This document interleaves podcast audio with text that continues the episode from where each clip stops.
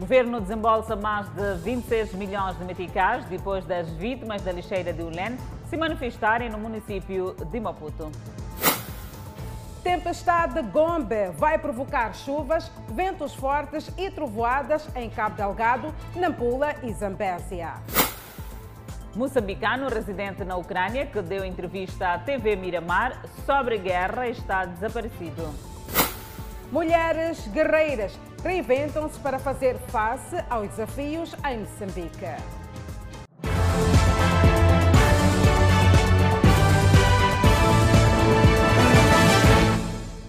Boa noite, estamos em direto e simultâneo com a Rádio Miramar e com as plataformas digitais. O Conselho de Ministros aprovou hoje a transferência de cerca de 26,1 milhões de meticais para apoiar as vítimas do deslizamento da lixeira de Ulen, ocorrido em 2018. E a Miramar voltou ao local após a tragédia e, por sinal, muita coisa mudou. Uma madrugada que ficou na retina de muitas famílias que residem em redores da lixeira de Ulen na cidade de Maputo. Com chuva intensa, a montanha de lixo acumulado desabou sobre as residências. A tragédia da lixeira de Ulen aconteceu em 2018, concretamente no mês de fevereiro. Estima-se que 17 pessoas morreram e centenas de famílias foram atingidas com o deslizamento de terra. E neste local onde me encontro neste momento, passados esses anos, deu lugar a uma rua enorme. E é aqui onde encontrava-se uma das famílias que de fato foi engolida com o lixo da lixeira do Lene. Vovô Raquel é uma das vítimas dessa tragédia. Conta a nossa reportagem que a sua residência foi engolida pelo lixo. Perdeu tudo o que tinha e disse que não consegue apagar as imagens e o som dos gritos de socorro de muitas famílias que sofreram com o deslizamento da lixeira.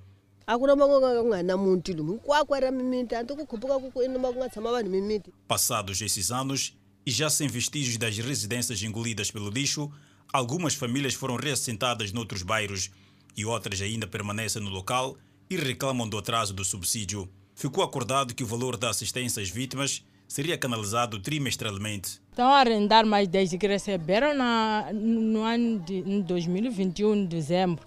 Ainda não receberam nada. Recebem 30 mil, mas em dezembro só receberam 20. Sim, até agora, desde que receberam 20, não receberam nada. Em meio a essa nuvem de desconfiança, o Conselho de Ministros, em mais uma sessão ordinária, aprovou a transferência de mais uma verba para apoiar as vítimas da tragédia de Ulene são pouco mais de 26 milhões de meticais. Havia um, um conjunto de compromissos que o governo tinha assumido com as famílias no sentido de garantir algum subsídio para a sua sobrevivência enquanto não estivessem a ver nas suas próprias casas. A maior parte das famílias estão a arrendar algumas, algumas casas. Já foram concluídas algumas casas das cerca de 300 previstas. Não se pode indicar uma data específica para o termo da construção. O fato é que ela retomou e queremos crer que há de, há de decorrer a, a bom ritmo.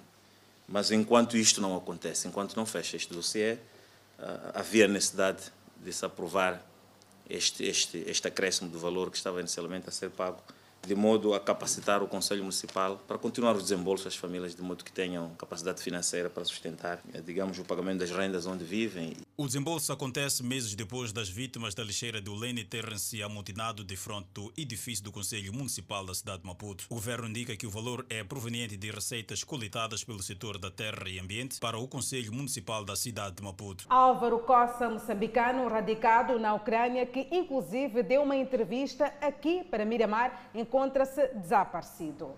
A informação circula nas redes sociais, com maior destaque para o Facebook. Informações que correm nas redes sociais dão conta do desaparecimento na Ucrânia do moçambicano Álvaro Cossa. Na última quarta-feira, 2 de março, Álvaro Costa deu uma entrevista via Zoom para a TV Miramar, falando da situação que se vive naquele país, onde reside mais de 30 anos com a família. A informação ficou viral esta terça-feira, com maior destaque para o Facebook. Nos últimos dias, Álvaro Simeão Costa estava muito ativo nas redes sociais e órgãos de comunicação social, tendo dito que numa zona de guerra não há locais seguros e apela à calma dos familiares com parentes na Ucrânia.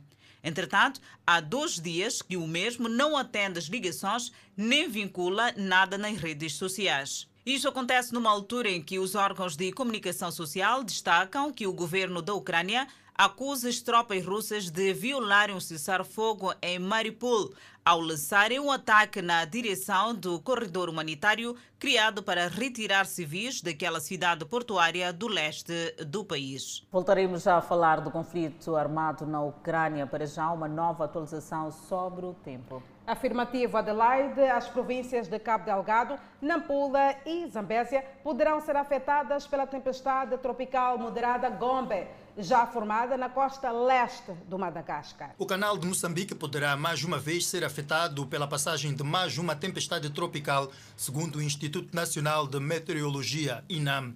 O evento climático, que se formou a leste de Madagascar, já evoluiu para o estágio de tempestade tropical moderada, tendo sido atribuído o nome de Gombe.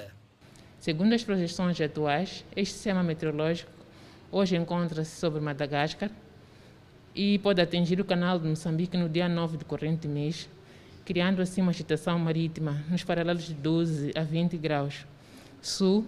A tempestade tropical moderada Gombe vai afetar duas províncias da região norte e uma do centro do país. O sistema meteorológico vai influenciar o estado do tempo nas províncias costeiras de Cabo Delgado, Nampula e Zambésia a partir do dia 11 do mês em curso, provocando chuvas e ventos fortes. Este fenômeno trará consigo chuvas muito fortes, acima de 100 milímetros de cuba durante 24 horas, acompanhadas de trovoadas severas, com ventos até 50 150 km por hora. O Instituto Nacional de Meteorologia continua a monitorar o fenômeno e apela à população para que continue a acompanhar a informação meteorológica. Dia Internacional da Mulher, nosso dia e delas também, Adelaide.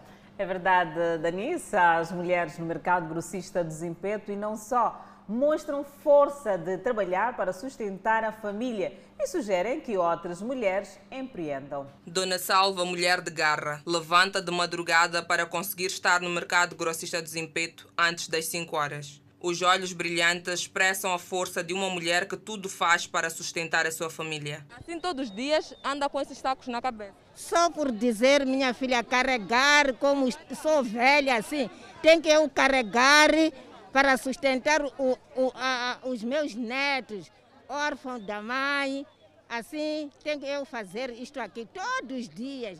Se este esforço compensa, Dona Lourdes, na mesma atividade, diz que não compensa na totalidade, mas ainda assim continua firme de modo a colocar comida à mesa. O emprego a gente é que se cria, porque nunca uma coisa cai do céu. A gente diz que ah, é, o que vem de uma pessoa é tanto é a doença e ferida que a gente espera, mas para trabalhar a gente cria, as ideias também cria. As mulheres têm que ter força, força mesmo de trabalhar, para a gente alimentar os nossos filhos, para os nossos filhos não roubar. Os, filhos, os nossos filhos são os nossos do amanhã. Este tem sido o dia a dia das mulheres a nível aqui do mercado grossista de desempenho quer seja com sacos na cabeça ou mesmo plásticos. Mas estas não perdem a força de poder sustentar as suas famílias. Apesar que não é tão fácil acordar cedo todos os dias, às vezes mesmo se você estiver a conduzir tem que sonecar porque sempre tens que acordar cedo, mas não há como. É meu sacrifício que eu jurei. Por isso me sinto bem, não tenho como. Lourdes, em meio a grandes dificuldades, continua firme. Ah, os principais desafios ainda são os mesmos. Ainda continuamos a batalhar, dia a dia estamos aqui a fazermos nossa parte. E tem a atenção de dizer aos clientes para usarem a máscara de proteção da boca e do nariz. E mais do que vendedeiras de produtos nos mercados, existem as vendedeiras de flores em frente aos cemitérios. Dona Ana é uma delas. Fez o ensino médio até a nona classe e está à procura de emprego, mas ainda assim não deixa de arranjar forma de subsistência. Ontem, nós começamos ontem, que era segunda-feira. Hoje que é terça-feira. Nós amanhã estamos de mas não, não vir até na sexta-feira. Vai entrar outras pessoas, nossas colegas. Então, se alguém me liga, Dona Ana, nós temos biscado, vou lavar roupa, engomar, fazer limpeza geral de uma casa, depois, epa, por que, que tem, me dão. O marco oficial para a escolha da data em 8 de março foi uma manifestação das mulheres russas por melhores condições de vida e de trabalho. Dentre as reivindicações estavam as jornadas de trabalho de 15 horas diárias, os baixos salários e a discriminação de gênero. E sobre o Dia Internacional da Mulher, voltaremos a falar mais, Adelaide.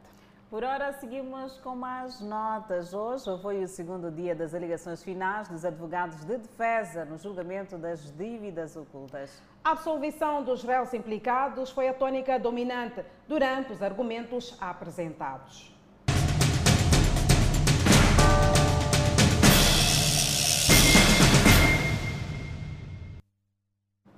Exálcio alegou várias violações, como, por exemplo, o fato do presidente da República ter sido ouvido pela PGR sem autorização do Conselho de Estado. Lembrar que a PGR justifica que o presidente da República não é membro do Conselho de Estado, mas Exálcio Manjane tem entendimento diferente. Isálcio Manjane foi o último advogado de defesa a deixar ficar as alegações finais nesta terça-feira no julgamento deste caso das dívidas ocultas na tenda da BO. Não deixa de ser interessante referir que este julgamento decorre no pátio do estabelecimento penitenciário da província de Maputo.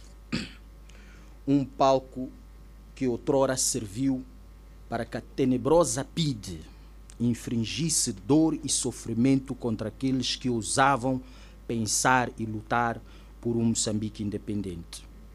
Este palco conheceu atrocidades e barbaridades levadas a cabo por um regime segregacionista e repressor que tinha, entre outros, no Chico Feio a sua sentinela de terror.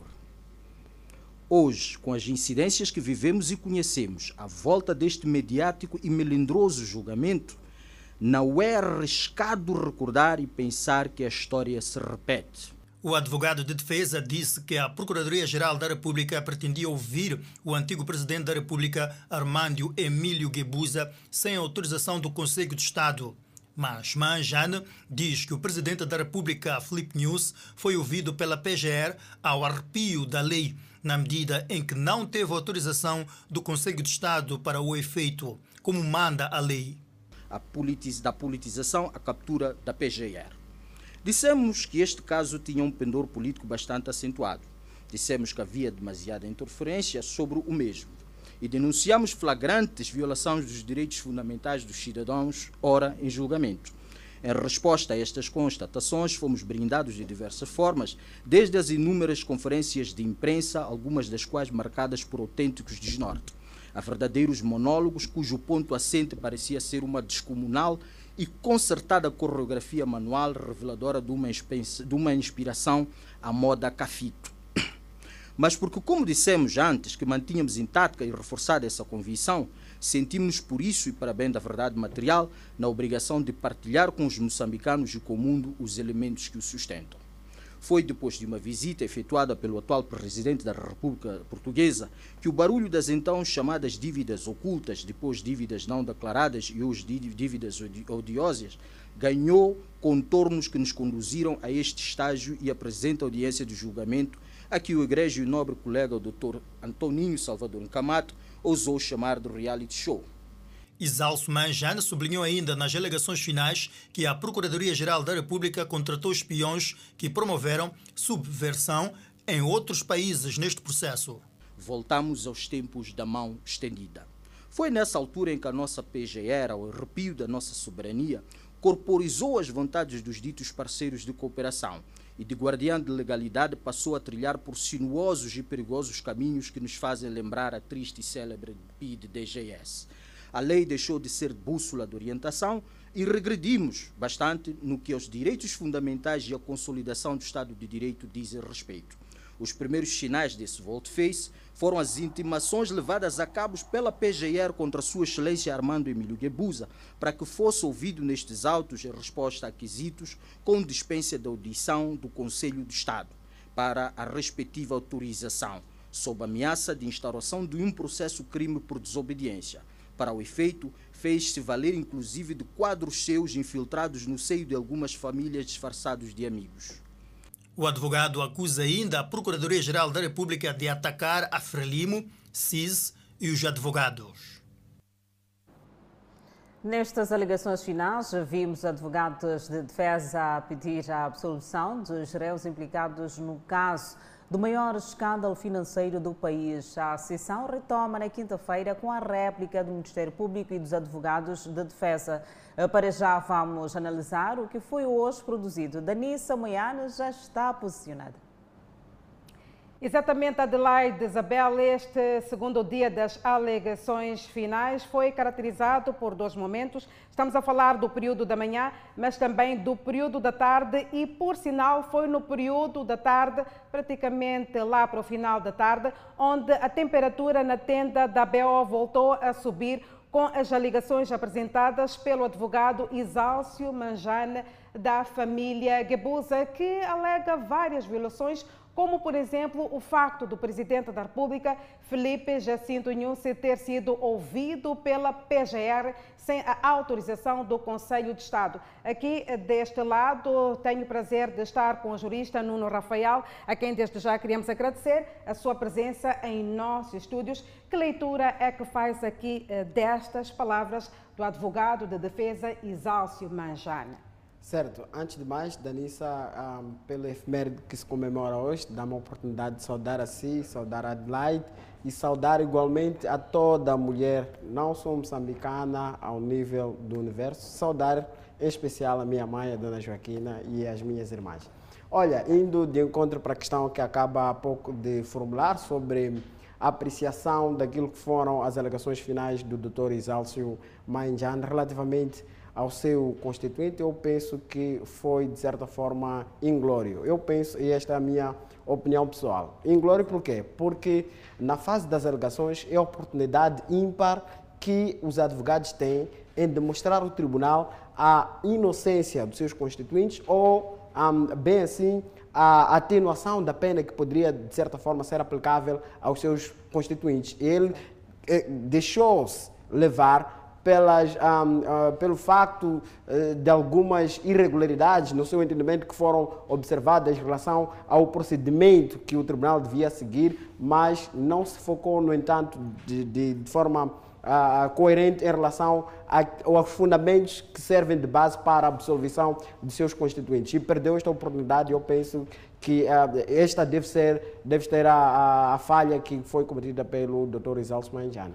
Sobre o doutor Isalso Manjana, tenho aqui mais eh, dois pontos. Manjana voltou à carga acusando a PGR de ter contratado espiões para vasculharem as forças de defesa e segurança de Moçambique, colocando em causa a soberania do país. Isálcio Manjana referia-se assim à equipa da Kroll, que produziu um relatório de auditoria. O que acha aqui deste posicionamento? Mais uma vez, desviou-se daquilo que é o cerne da questão, que é a defesa do seu constituinte, a demonstração da verdade material em relação ao envolvimento ou não dos seus constituintes. Não havendo envolvimento, poderia a, pedir absolvição, tendo por base as provas que foram produzidas em sede da audiência, discussão e julgamento, mas a, havendo algum elemento que eh, tenha conexão com seu constituinte deveria pedir um, circunstâncias atenuantes para que a pena não seja efetivamente máxima, atendendo e considerando que a digníssima a procuradora Sheila Marangula pediu a todos os constituintes, com exceção a um, a pena máxima aplicável a estes mesmos sujeitos.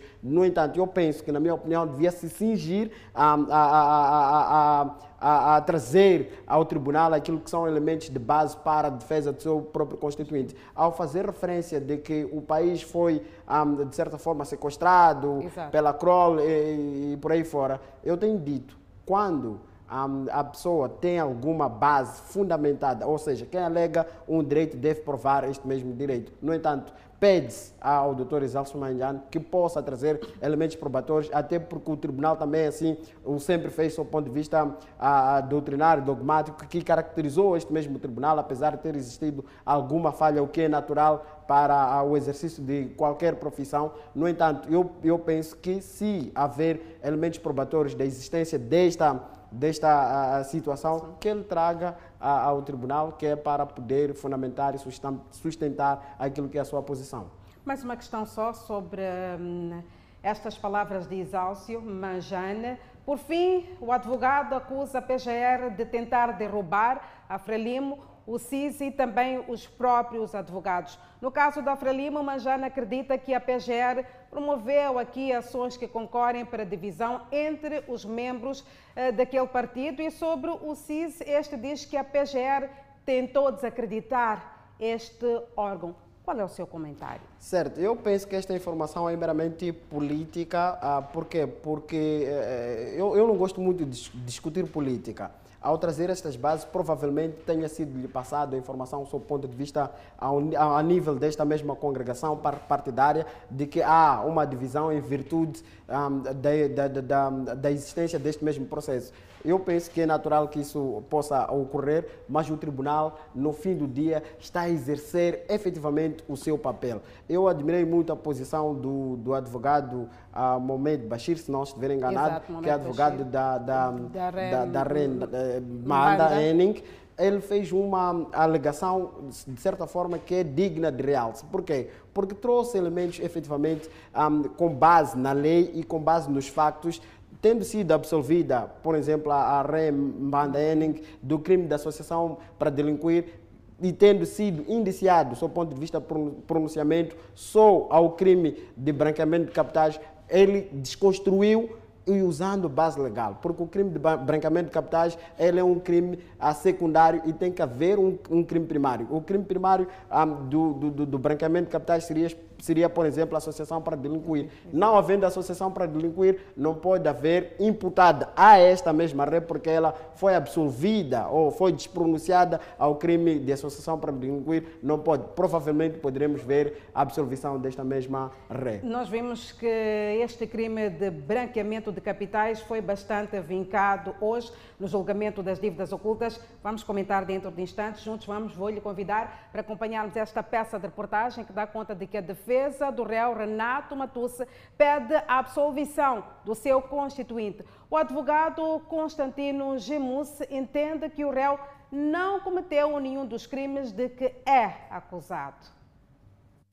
A maratona dos advogados de defesa no julgamento do caso das dívidas ocultas segue e todos querem salvar, a todo custo, os seus constituintes nas alegações finais. Um advogado do réu Renato Matus entende que o seu constituinte jamais será condenado pelo crime de branqueamento de capitais e por outro qualquer crime. Um estado de perigosidade ou determinar a pena ou medida de segurança que lhes corresponde. Portanto, há aqui uma manifesta atipicidade entre a conduta de Manuel, Manuel Renato Matus e o crime de peculato, resultando claro que este jamais pode ser condenado nos presentes autos pelo crime de peculato. Ou seja, para que alguém cometa o tipo de crime, deste tipo legal de crime, impôs-se que a sua conduta se, se subassuma nos elementos objetivos e subjetivos do tipo.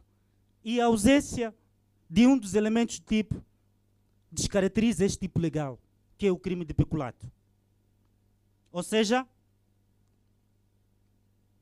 este tipo de crime desaparece na esfera jurídica do réu Manuel Renato Matus.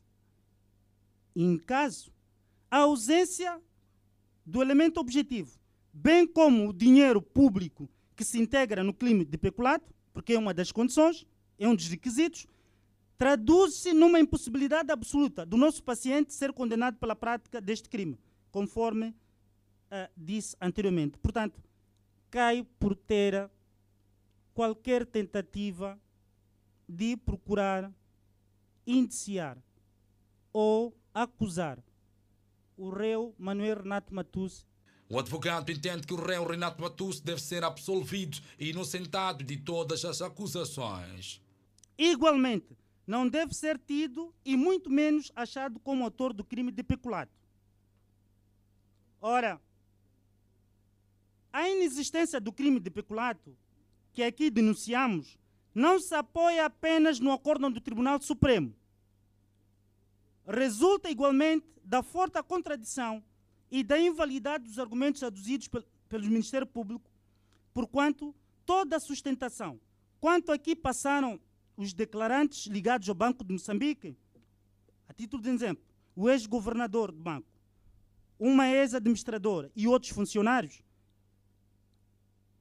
estão reformados, foi na tentativa de demonstrar que os então responsáveis do Banco de Moçambique autorizaram as garantias soberanas para os créditos privados. Já Fabião Mabunda foi pronunciado pelos crimes de branqueamento de capitais, falsificação de documentos e associação para delinquir.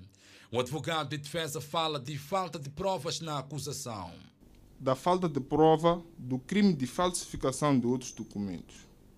Nos termos do número 1 do artigo 219 e do número 1 do artigo 218 do Código Penal vigente à data dos fatos, com a redação introduzida pela Lei número 10, 87, de 19 de setembro, estabelece que o crime de falsificação ocorre quando alguém fabrica um documento inteiramente falso.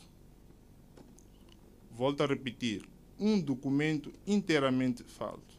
O Ministério Público alega que os contratos que foram firmados entre a E Moçambique Construções e o Grupo Previnvest são falsos, mas não o provou.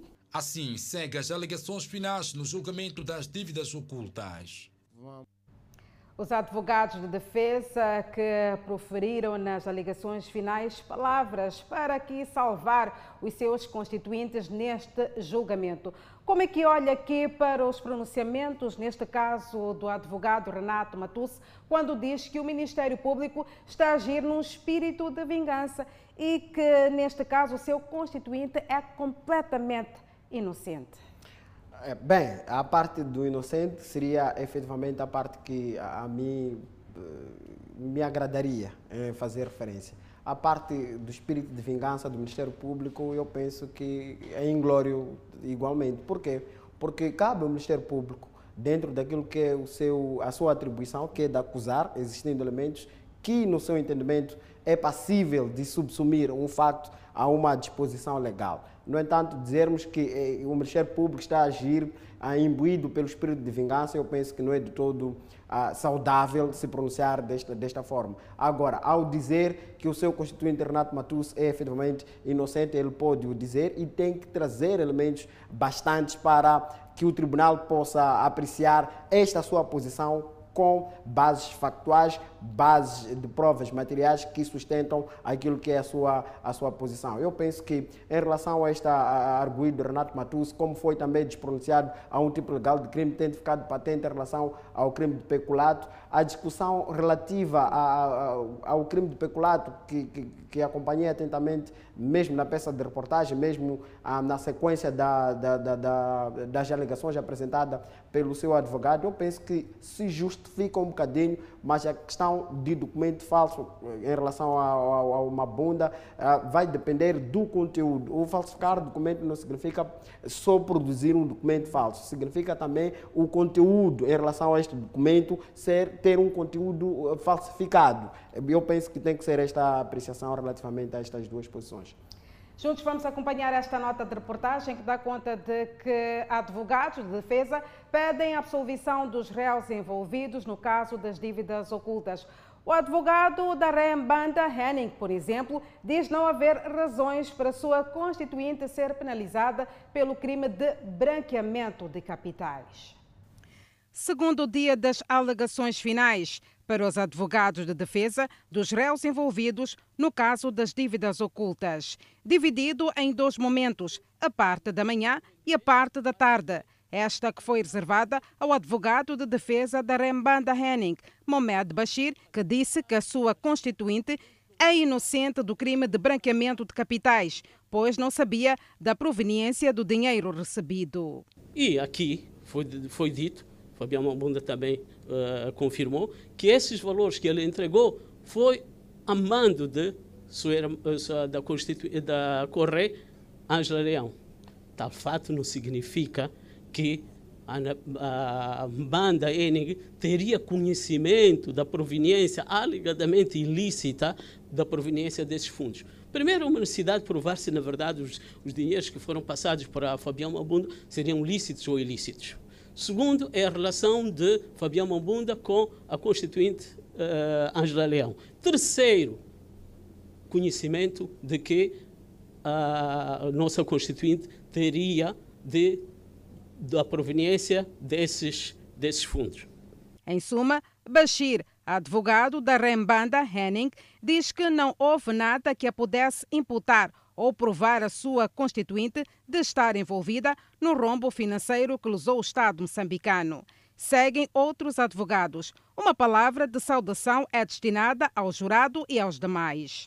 Saudações aos trabalhadores de Cauê, que sempre nos deram chá e o café quente. Saudamos a equipa de reclusos, que sempre manteve limpa a casa de banho. Saudamos em particular o diretor desta penitenciária, Dr. Sumani, que pessoalmente dirigiu a segurança deste lugar. Uma breve introdução, seguida de argumentos que rebatem a acusação apresentada pelo Ministério Público. Perante a sala de audiência, o advogado de defesa de Zulficar Amade alegou porque o réu deve ser ilibado do crime de branqueamento de capitais. Em nenhum momento nesta sessão de discussão e julgamento falou-se ou provou-se que o réu Zulficar Ali Ismail Amade era amigo do réu Antônio Carlos Rosário. Salvo o devido respeito à opinião em contrário, se resumir por excesso ou por defeito os fatos da digníssima procuradora. O advogado de defesa de Sidónio Citói disse que o Ministério Público não tem matéria suficiente para sacrificar a vida do seu constituinte com uma reclusão. Todos sabemos que vender casas não é crime. Devolver uma parte do valor por não ter vendido uma das casas também não é crime. Seria crime se não tivesse devolvido o valor. Aí seria acusado de abuso de confiança nos termos do artigo 302 do Código Penal. Se devolveu o dinheiro é porque não entregou a casa, que é da habitação do próprio Correio, Sidónio Citói, porque decidiu desistir da venda porque de, uh, depois de conferenciar com a sua esposa. Aliás, confirmado pela Correia Ángela Leão no próprio ato de julgamento, o que demonstra honestidade do Correio Sidónio Citói. Do tipo legal de crime de branqueamento de capitais, com que vem pronunciado meia prova de branqueamento de capitais de que vem acusado o Ministério Público não conseguiu provar.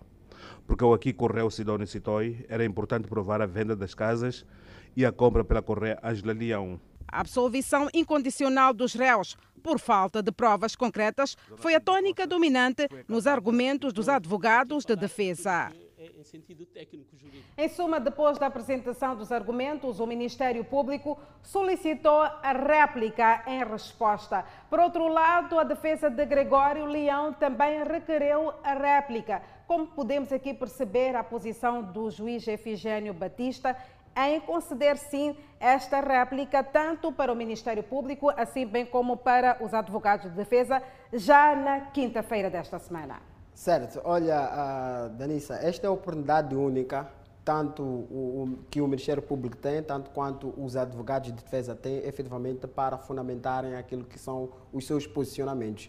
Tendo sido, um, ah, de certa forma, sendo confrontada com alguma realidade por parte de alguns advogados de defesa, cabe ao Ministério Público, à luz da lei do Código de Processo Penal, um, que ela tem a prerrogativa de intervir por duas vezes em relação a um determinado um, arguído para para que na, na, circunstância, na circunstância, perdão, em que determinado facto não esteja, não esteja efetivamente esclarecido. Ela tem esta prerrogativa tanto de voltar atrás e voltar a refazer as suas alegações em relação a este mesmo arguído, da qual a própria, a, o próprio Ministério Público tiver requerido. No entanto, é um exercício normal da qual a, os advogados podem exercer tanto quanto o Ministério Público pode exercer. E, e cabe efetivamente ao juiz um, decidir em relação a este mesmo facto, tendo sido deferido o pedido. No entanto, por causa das situações em que uh, vem se discutido em sede, desta audiência de discussão de julgamento, de que há uma, em relação à equidade, está mais quinado o peso para o Ministério Público e mais acentuado em relação aos advogados. Eu penso que uh, pode ter havido aqui um, uma interpretação irônica em relação a isso, mas ponto, eu penso que esta é a, a, a posição e é correta. Doutor Nuno Rafael, queremos agradecer profundamente a sua presença aqui em nossos estúdios e mais informação sobre o decurso deste julgamento poderá acompanhar eh, aqui na televisão Miramar, concretamente aqui no Fala Moçambique, já na quinta-feira desta semana. Adelaide Isabel, agora é contigo.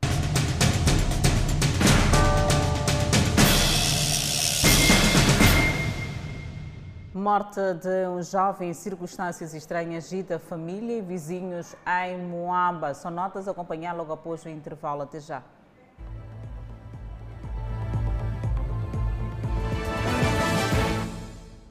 De volta ao Fala Moçambique, morte de um jovem em circunstâncias estranhas agita a família e vizinhos em Moamba. No local ainda há sinais. É aqui onde Salomão Joshua Simango, de 18 anos de idade, teria perdido a vida de regresso a casa após a diversão. De lá, dia seguinte, domingo, ficamos todo dia sem vermos a ele, procuramos a ele, não sabíamos onde é que ele se encontrava. Foi nessa residência não habitada onde o jovem Salomão encontrou a morte.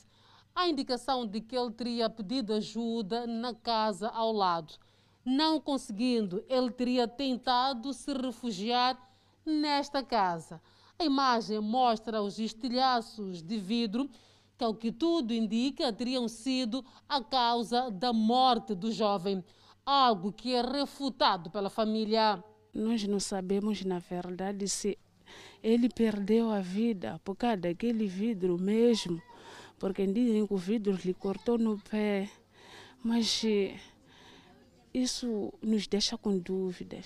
Não estamos a acusar ninguém, mas também não percebemos se na verdade perdeu a vida porque foi cortado com o vidro. A família diz que recebeu informação da morte por via de fotos nas redes sociais com o corpo de Salomão na morgue e com sinais de agressão. O que aumenta ainda a suspeita da família e estrutura do bairro.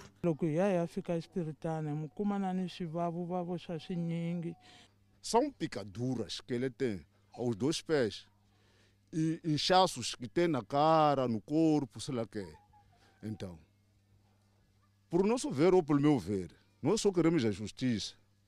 O, o, o Serviço Nacional de Investigação de, de, de Coisa investigar para procurar saber o que, que aconteceu com aquele jovem. Porque nem a polícia não vê a nós. Nós, quando vamos à polícia, ninguém que nos atende bem. Quando vamos à Cernic, até não, não vimos nenhum agente da Cernic. Avançam ainda que esta é a segunda morte na mesma família, em circunstâncias estranhas. No bairro onde Salomão perdeu a vida, as informações são de uma morte acidental. Eu nada, não fui, não fui espancado com alguém, nada. Só que ele veio, mas ele só o problema é que estava grosso. Só veio bater aquela casa ali. O pé entrou ali dentro e puxou e cortou-se com vidro. Só foi isso. O caso já chegou à polícia na província de Maputo. Em contato telefônico, a polícia não confirma ter sido um assassinato, mas que, em caso de dúvida, convida a família a apresentar as provas. Crime macabro na Moamba. Fica para trás e seguimos com as notícias ligadas ao Dia mesmo Internacional da Mulher, Danisa. Exatamente, Adelaide e temos algo a partilhar. É verdade, aí está a força e a capacidade da mulher. Ela não mede esforços para fazer o bem. Aliás, temos força de vontade. Exatamente, Adelaide, e mesmo que seja difícil, há mulheres que superam e servem de exemplo para outras. É o caso desta mulher que Edson Aranta vai conversar agora. Edson, boa noite. Sabemos que estás no Hospital Geral de Mavalane. Muito boa noite, Danissa e Adelaide, e feliz Dia Internacional da Mulher. Ah, tive, o privilégio de estar aí convosco, que de fato estão deslumbrantes para comemorar este Dia Internacional da Mulher.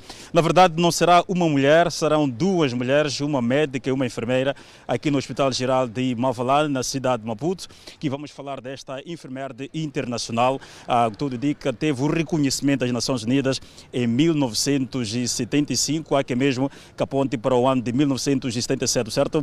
Ah, não há certeza nessas datas, mas o que é certo é que entre 75 e 77 é que foi instituído, de fato, esta comemoração do Dia Internacional da Mulher. E para falar mesmo desta enfermeira, como bem dissemos, a entrada, estamos no Hospital Geral de Mavalane, vamos neste momento ao encontro da doutora Lina Munguambi, aqui do Hospital Geral de Mavalane, que vai nos falar dos desafios ah, desta enfermeira das mulheres moçambicanas, sabe, segundo os pressupostos para a instituição desta, ah, desta data internacional, é a igualdade de género olhando mesmo para o setor da saúde, qual, é, como é que avalia a questão da igualdade de género, a relação entre homem e mulher? Será que há uma equidade, há uma igualdade, atendendo aquilo que, é, que são os pressupostos para a instituição desde Dia Internacional da Mulher? Boa noite, muito obrigada. É um privilégio poder, poder falar num dia que é dedicado a nós mulheres. Bom, dizer que no setor da saúde, posso dizer que sim, o setor de género está equilibrado, temos mulheres a dirigirem em diversos setores. Falando aqui da nossa unidade sanitária, uma boa parte dos responsáveis do setor são chefiados por mulheres. Agora, se formos a falar a nível do nosso país, das nossas condições, eu tenho o privilégio de estar a trabalhar com gênero no setor da violência. Posso dizer que existem ainda muitos desafios para a mulher, para a mulher moçambicana, em que muitas vezes ela sofre a violência doméstica e muitas vezes por seu parceiro íntimo. Essa violência acontece a nível geral e muitas das vezes nós não podemos fazer nada porque a própria mulher fica calada.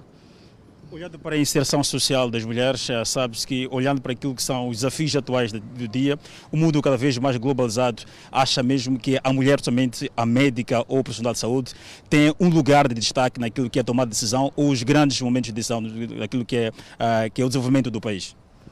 Tem sim, posso dizer que sim, ela tem um lugar de destaque, mas é um lugar que ela tem que conquistar cada vez mais para poder permanecer porque uma vez lançados os desafios, estamos todos lá. O gênero está lá muito bem representado, sim, tanto o homem como a mulher, mas a mulher tem que fazer um seu esforço acrescido para manter-se nesses lugares, porque nós mulheres não somos só dirigentes, não é possível ser só dirigente, dirigir eh, cargos importantes, mas também ela é líder em casa, é líder na sua família. Então, são muitos desafios que ela tem que travar ao longo da sua vida e não é fácil manter. Então, Hoje, o desafio que eu acredito e que eu vejo é que ela tem que manter-se lá para poder, conseguir alcançar cada vez mais grandes Doutor Lina, é, doutor é profissional de saúde já há bastante tempo e de sabe como falamos da saúde, olhamos este valor que é a vida e como é que é lidar com os pacientes. Sendo mulher, sabemos que as mulheres ah, têm um bom trato e acha mesmo que este, ah, com a celebração desta enfermeira, ah, abre-se aqui um espaço para olharmos para esta profissão, somente para as mulheres que querem abraçar essa profissão, que esta é uma saída, ou pode-se mesmo dizer que, ah, de fato, as mulheres estão, estão dotadas para este tipo de serviço? Posso dizer que sim, as mulheres estão dotadas. No setor de saúde, muitas das vezes, quem esteve em frente são as mulheres. Falando de saúde materna e infantil, quem está lá em quase que 100% é a mulher. E a própria população está habituada que seja tratada, seja observada por mulheres. E acredito que estamos preparadas sim. É verdade que há desafios, há necessidade de melhorar cada vez mais o, o atendimento humanizado aos nossos utentes, aos nossos pacientes. Mas a mulher está lá, está pronta para, para esses desafios e acredito que temos, temos travado bons bons, bons resultados. Temos conseguido bons resultados. Muito obrigado, doutora Linda, que é médica aqui do Hospital Geral de Mavalane. Vamos também ao encontro ah, da enfermeira Rainha, que vou pedir que ela aproxime-se até cá para dar-nos o seu depoimento da celebração desta enfermeira internacional, que é o Dia Internacional da Mulher, que celebra-se dia 8 de março. Ah, vamos falar com a doutora, doutora Rainha, a enfermeira. Ah, bom, percebemos, falamos antes mesmo de entrar para este direto, que terminou o curso em 2017 e conseguiu, de fato, ser afeta ao hospital este ano. Isso para dizer que é a primeira vez que celebra o 8 de março do Internacional da Mulher, já como enfermeira e a trabalhar neste local. Qual é o principal desafio ou a grande conquista que conseguiu com a mulher numa sociedade cada vez mais exigente? Boa noite, mais uma vez. É um privilégio estar aqui a falar na televisão Milamar. Dizer que é um grande desafio, sim, trabalhar como enfermeira num hospital como este. Temos atendido vários pacientes e é uma coisa muito boa, não é? Trabalhar com os doentes, eles chegam numa fase crítica, nós apoiamos. Além de enfermeiras, além de, de, além de mulheres, já somos mulheres em casa, cuidamos das famílias em casa e não tem sido muito difícil atender os pacientes. E no seu setor trabalha também com mulheres, como é que é com os homens? Qual é a relação que tem tido? Acha que há um espaço de maior crescimento das mulheres, atendendo de fato que há, alguns são muito machistas, mas qual é a relação que vocês têm com, com os outros seres? Há uma boa relação, sim Por exemplo, no setor de trabalho há muita boa relação. Não há aquilo de diferença entre homem e mulher. Nós trabalhamos de uma forma igual. Isso mostra que a igualdade que tanto se procurava está a alcançar e continuamos a lutar para que nós possamos alcançar, possamos manter essa igualdade e possamos também chegar a um nível mais alto que se calhar as mulheres almejam. Não só para nós como profissionais, mas para aquelas mulheres que se calhar ainda não tem oportunidade de se integrar no, no, numa sociedade, ter a palavra, ter tomada de decisão, para que elas também possam alcançar este desafio que ainda estamos aqui à procura e vamos conseguir. Talvez uma última mensagem que eu gostava de deixar para as, as mulheres, principalmente as moçambicanas. Para todas as mulheres moçambicanas, vamos se posicionar, vamos lutar, vamos conquistar aqui que é nosso, o país é nosso e nós acreditamos que os, os homens nos apoiam para que nós possamos ser as mulheres que vão tomar decisões, as mulheres que vão ter espaço na sociedade, as mulheres que poderão desenvolver o país. Acredito que nós vamos chegar lá. Muito obrigado, enfermeira Rainha, e também a doutora Lina, pelos depoimentos, de fato, para esta celebração do Dia Internacional da Mulher. Como bem dissemos, estamos no Hospital Geral de Mavalane, na cidade de Maputo. Vou a palavra para os estúdios Fala Moçambique, que tem duas mulheres na bancada e desde já desejar um feliz Dia Internacional da Mulher, Danice Adelaide. Muito obrigada, Edson Arante. Também agradecemos estas duas grandes profissionais eh, de saúde pelo facto de cuidarem da saúde dos pacientes. E um feliz dia para elas e também para todas as mulheres. Feliz dia para si também, Danissa. Agora temos muito mais. Temos muito mais, mais, Adelaide. Vamos acompanhar o câmbio do dia. O dólar está a 62,20 meticais a compra e 64,46 meticais a venda. O euro está a 68,85 meticais a compra contra 70,22 meticais à venda. Por fim, a divisa sul-africana, o RAND, que está a 4,12 meticais à compra e 4,20 meticais à venda. E seguimos com Moçambique, que registrou 1.598 recuperados e 10 novas infecções por Covid-19. É uma nota informativa para conferir logo a seguir o intervalo. Nós voltamos dentro de instantes. Até já. De volta ao Fala Moçambique, o país superou as metas estabelecidas para o recenseamento militar no ano corrente. O Ministério da Defesa diz que o processo vai continuar até o próximo dia 31 de março. O Ministério da Defesa Nacional tinha planificado o recenseamento de cerca de 200 mil jovens. A meta estabelecida foi superada, tendo sido recenseados 247.159 mancebos, na sua maioria jovens do sexo masculino. Foram recenseados em todo o território nacional 247.159 mancebos, portanto, uma diferença positiva na ordem de 47.159 mancebos. No próximo mês de abril, um número de jovens não avançado será incorporado no serviço militar.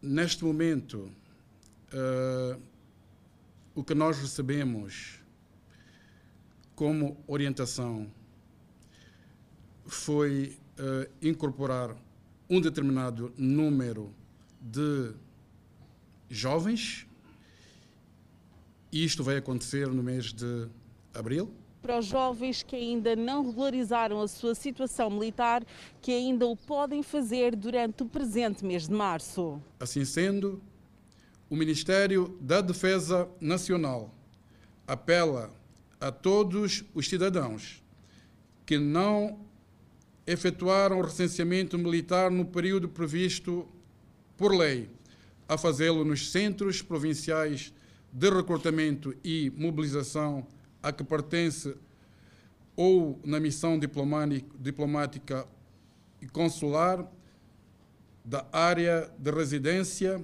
até o dia 31 de março de 2022. O recenseamento militar decorreu entre os dias 3 de janeiro a 28 de fevereiro em todo o território nacional e missões diplomáticas e consulares no estrangeiro. Moçambique registrou 1.598 recuperados, elevando o cumulativo para 225.496. O país tem 18 internados que recebem tratamento nos centros de isolamento. Moçambique registrou 10 novas infecções por Covid-19 Entretanto, Moçambique tem um cumulativo de 225.150 casos positivos, sendo 224.781 de transmissão local e 369 importados. O país registrou um óbito, elevando para 2.197 número de vítimas mortais. Moçambique tem 534 casos ativos da pandemia viral. Seguimos com muito mais. É o Sindicato Nacional da Função Pública que realiza um encontro com funcionários públicos para a melhoria das condições de trabalho. O Sindicato Nacional da Função Pública realiza nesta terça e quarta-feira um encontro com funcionários públicos para inteirar-se das preocupações destas. Dentre os vários pontos que já os saturaram, existe a questão da assistência médica e medicamentosa e a nova tabela salarial. A tabela salarial única acaba de ser aprovada, ainda não estamos profundamente enraizados nele, o conhecimento profundo.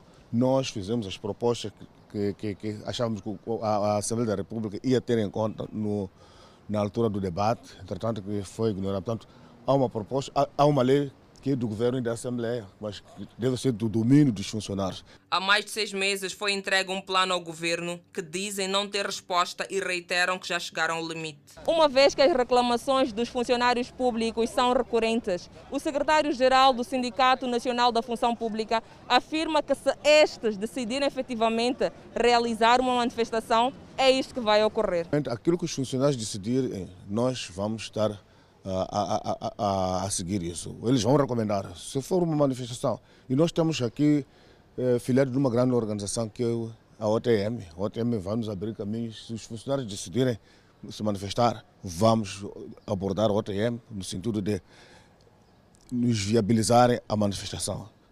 E por que não a greve? Porque a greve é constitucional.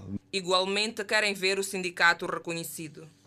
É, é, para nos aconselhar a estratégia que vamos seguir para forçar o governo a reconhecer o Sindicato Nacional da Função Pública. Nós estamos há mais de um ano com o processo depositado no, no Ministério da Administração Estatal e Função Pública.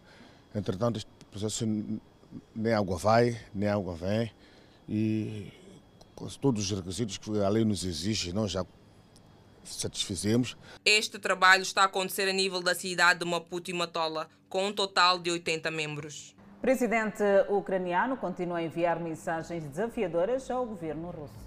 Guerra cria sentimento patriótico e de união entre os ucranianos. São notas informativas para conferir logo a seguir o intervalo. Até já.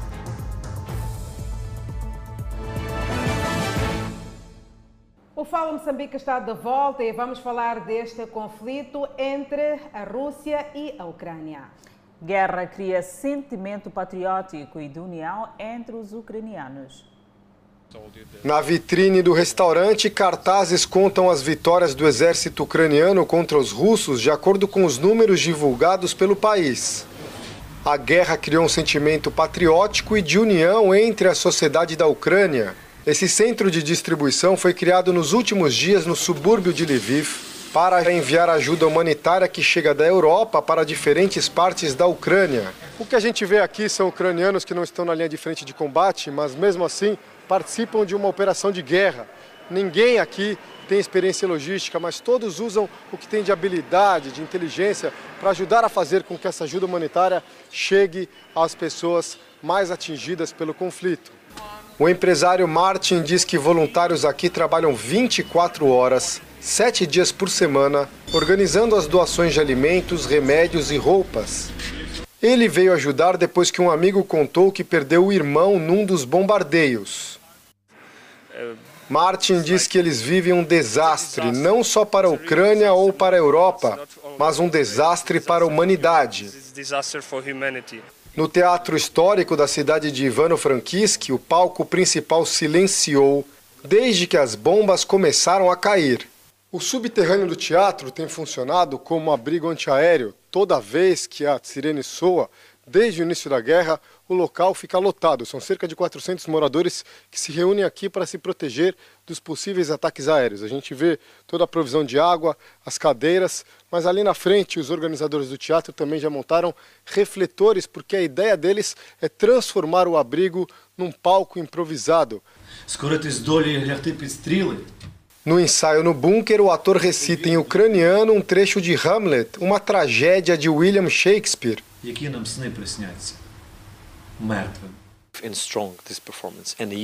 Vamos atuar para mostrar como estamos unidos. Aqui temos atores de várias profissões, são padeiros, jardineiros, engenheiros. Todos nos tornamos guerreiros, diz ele. Now everyone is a warrior primeira encenação no abrigo antibomba aconteceu na tarde dessa segunda-feira. Um breve respiro de paz para esquecer os horrores dos ataques. Por outro lado, o preço da gasolina nos Estados Unidos da América subiu 11% na semana passada para o maior nível desde o final de julho de 2008. Veja que as sanções globais prejudicaram a capacidade da Rússia de exportar petróleo após a invasão da Ucrânia. Segundo a Associação Automóvel Americana, o preço médio da gasolina hoje é de 4.009 dólares por 3,79 litros, com preço a alcançar os 5.288 dólares na Califórnia. A estação de televisão destacou que se trata do preço mais alto daquele combustível nos Estados Unidos desde julho de 2008. Os preços dos combustíveis dispararam na semana passada, tanto nos Estados Unidos da América como na Europa, para os níveis mais altos da última década, devido aos receios de uma redução na oferta provocada pela invasão russa da Ucrânia. A Rússia é o maior exportador mundial de petróleo bruto e derivados e a sua economia está agora sujeita a duras críticas do EUA, Europa e seus aliados, embora não abranja o setor da energia. Especialistas também expressaram preocupação com as consequências que o aumento dos preços de energia pode ter na taxa de inflação, que atualmente está em 7,5% no EUA, um nível não registrado há décadas. Continuamos a falar da guerra na Ucrânia e desta feita vamos falar dos voos de emergência que trazem refugiados. Exatamente, Adelaide, uma organização israelita de serviços médicos de emergência está a levar centenas de refugiados ucranianos para Israel. Israel diz que espera que uma onda de imigrantes judeus chegue da Ucrânia nas próximas semanas. Também está a elaborar uma política de quantos refugiados ucranianos não judeus serão permitidos. De acordo com a lei israelita, qualquer judeu pode buscar a cidadania no país, mas tem uma política rígida de imigração e asilo para não judeus. Rafael Pacho, voluntário, disse que o grupo não faz distinção entre judeus e não judeus e que espera trazer até mil pessoas para Israel até o final de semana. Os refugiados disseram que fizeram longas viagens para deixar a Ucrânia. Por cerca de duas semanas, eu estive na estrada, você sabe, usando as mesmas roupas esperando que a guerra acabe o mais rápido possível disse Simon Kessel, 33 anos, um músico que fugiu de Odessa. O número de refugiados fugindo da Ucrânia se aproximou de 2 milhões na terça-feira, o êxodo mais rápido que a Europa viu desde a Segunda Guerra Mundial. E o presidente ucraniano Volodymyr Zelensky divulgou um vídeo esta terça-feira de si mesmo em pé, perto da sede da administração presidencial em Kiev. Zelensky continua a enviar mensagens desafiadoras diante da invasão russa. Ao fundo estão pilhas de sacos de areia, um pinheiro coberto de neve e alguns carros. Com uma voz suave, ele diz: A neve cai. Esse tipo de primavera. Você vê, esse tipo de tempo de guerra. Esse tipo de primavera. Duro, mas vamos vencer. Zelensky termina o vídeo com uma piscadela para a câmara. Enquanto isso, o Ministério da Defesa da Rússia distribuiu um vídeo ainda nesta terça-feira para mostrar vários veículos militares com marcas Z, incluindo artilharia autopropulsada e lançadores de mísseis que dirigiam em uma estrada. Segundo o Ministério, foi o avanço das unidades de artilharia russas no decorrer da Operação Militar Especial na Ucrânia. O local e a data do material não foram especificados. Convidamos a um breve intervalo, mas antes a previsão para as próximas 24 horas. No norte do país, Pemba 32 de máxima, Lixinga 26 de máxima, Nampula 31 de máxima. Seguimos para o centro do país. Tete com uma máxima de 35, Quilimana 32, Chimoio 29, Beira 33, previsão de trovoada. Já na zona sul do país, Vilanculo de Máxima poderá registrar 31, Inhambane 30, mesma previsão está para Xaixai. E Maputo, cidade capital, será a cidade mais quente da zona sul, com a máxima de 32 graus Celsius. Está em curso na Zambésia a atribuição de insumos agrícolas a pequenos, médios e grandes produtores. A iniciativa visa garantir mais envolvimento das mulheres na cadeia de produção de alimentos. A iniciativa surge no âmbito da cooperação com a Agência Belga de Desenvolvimento, que acredita que esta nova tecnologia de irrigação, movida a painel solar, vai reduzir os custos para irrigação agrícola nos campos de cultivo. Em termos de família, o projeto tem a meta de abranger acima de 500 famílias. Nessas, dissemos que estão incluídas nas categorias de pequeno, médio e grandes produtores. E esses incluem associações, produtores individuais, como é, é, empresas agrárias. O projeto também tem uma componente, para além desta que falei, que é a adoção de infraestrutura, fomento e promoção e adoção de infraestrutura pelos produtores, tem também a parte de favorecimento do que do ambiente. São mais de 500 famílias que vão beneficiar deste tipo de equipamento no horizonte de quatro anos. No entanto, a iniciativa é garantir que as famílias possam aumentar o nível de produtividade nos seus campos de cultivo e assim garantir aquilo que é o nível de geração de rendimento. A administradora do distrito de Nicoadala, Adelina Tiroz, um dos distritos que vai beneficiar em grande número destes equipamentos, diz ser uma mais-valia para os produtores, principalmente as mulheres, uma vez que o equipamento apenas depende de raio solar sem nenhum custo adicional, fato que vai alavancar a produção no distrito. Isto porque o nosso distrito de Nicoadala é bastante produtor de legumes a vários níveis. Temos os pequenos, os médios e grandes produtores de legumes ao, nível do nosso distrito de Nicoadala e nós estamos a fazer um trabalho para que todo aquele pequeno que já tinha a sua iniciativa e não tinha como chegar ao médio, então para que seja uma realidade através deste programa com este projeto do Inabel. O diretor provincial de Agricultura e Pesca na Zambésia, que procedeu ao lançamento do programa no distrito de Nicoadala, avançou que mais outros distritos da província poderão beneficiar da iniciativa mediante a implementação e adesão por parte das mulheres, que são o grupo-alvo. A comparticipação é até 20%. Não quer dizer que necessariamente 20%. E este é um aspecto que, na implementação do programa, nós teremos que discutir. Quando eu digo nós, estou a dizer vocês, as mulheres, conosco, que trazemos o programa, para avaliarmos caso a caso o que é que representa a comparticipação.